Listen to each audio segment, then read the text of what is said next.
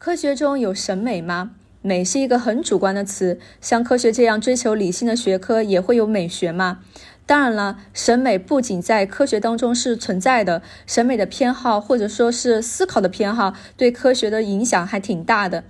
那什么是科学的审美偏好呢？其实就是我们经常听到的奥卡姆剃刀。奥卡姆剃刀有两层含义，一是简洁，另外一个是可被验证。简洁呢，指的是假设少，在解释一件事情的时候，要尽可能的用最少的假设，别有过多的代入，要直抵事物的本质。当年有记者问爱因斯坦：“万一你的理论是错误的呢？”爱因斯坦回答说：“那我会为上帝感到遗憾，因为相对论实在是太简洁了。”简洁呢是更有可能接近准确的，因为我们在解释一件事情的时候，做出的假设越多，那这些假设出错的概率自然就越大。另外，可被验证呢是指有事实依据，大部分科学理论是有实验数据做支撑的。如果光是纸面上的理论推导无法被验证，就如同空中楼阁、纸上谈兵，这就是在审美上有缺憾的。